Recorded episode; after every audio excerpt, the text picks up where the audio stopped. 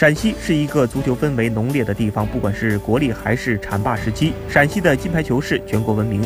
随着延边富德因欠税破产被迫解散，上赛季中乙季军陕西长安竞技将正式递补进入中甲联赛。而与此同时，上赛季中冠第十六名的西安大兴崇德已基本获得递补进中乙机会，他们将等待足协的确认。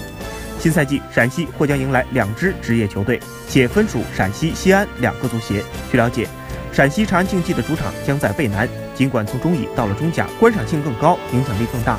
但为了回报球迷长期以来的热情支持，新赛季的套票价格将仍然维持不变，发售工作也即将启动。